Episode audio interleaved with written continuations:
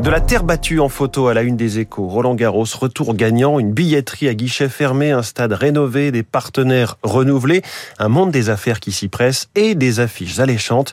L'édition 2022 s'annonce déjà comme la plus belle de l'histoire sur le plan économique. David Barou euh, va monter au filet sur ce sujet à 8h-5 dans son décryptage. Les prix du blé s'envolent, la crise alimentaire menace, c'est la une du Figaro.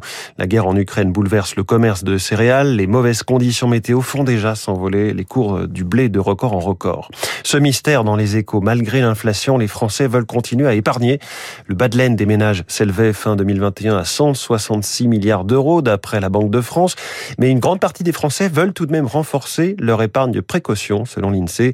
Mystère que nous aidera à comprendre François Vidal dans son édito tout à l'heure à 7h10. Le Parisien revient à sa une sur le gel des loyers au menu du futur gouvernement. On en parlait hier dans le journal de l'économie. Le Parisien qui s'est penché aussi sur le bouclier de Leclerc. Beaucoup de com, petit coup de pouce, titre le journal qui a testé l'efficacité de ce dispositif censé bloquer l'inflation.